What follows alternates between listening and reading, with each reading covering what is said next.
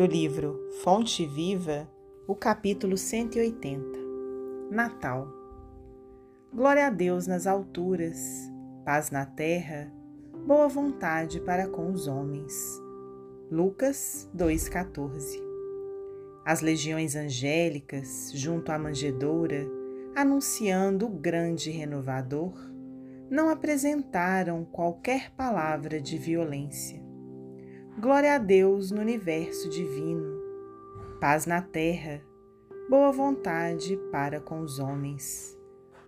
O Pai Supremo, legando a nova era de segurança e tranquilidade ao mundo, não declarava o embaixador celeste investido de poderes para ferir ou destruir nem castigo ao rico avarento, nem punição ao pobre desesperado, nem desprezo aos fracos, nem condenação aos pecadores, nem hostilidade para com o fariseu orgulhoso, nem anátema contra o gentio inconsciente.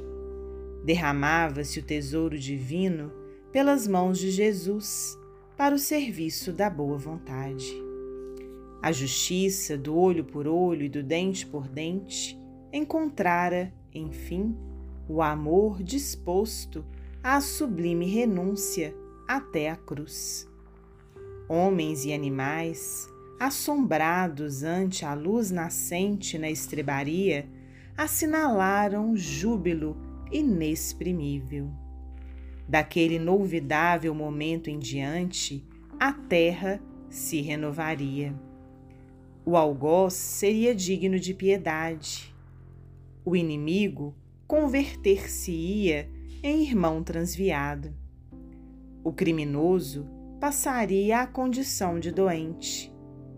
Em Roma, o povo gradativamente extinguiria a matança nos circos.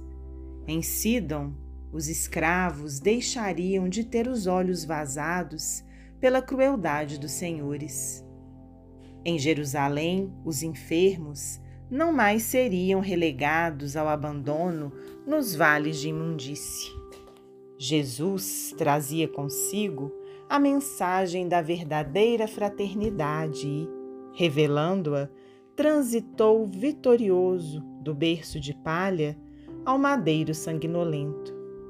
Irmão, que ouves no Natal os ecos suaves do cântico milagroso dos anjos. Recorda que o Mestre veio até nós para que nos amemos uns aos outros. Natal, boa nova, boa vontade.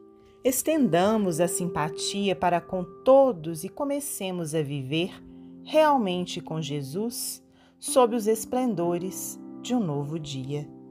Emmanuel Psicografia de Francisco Cândido Xavier.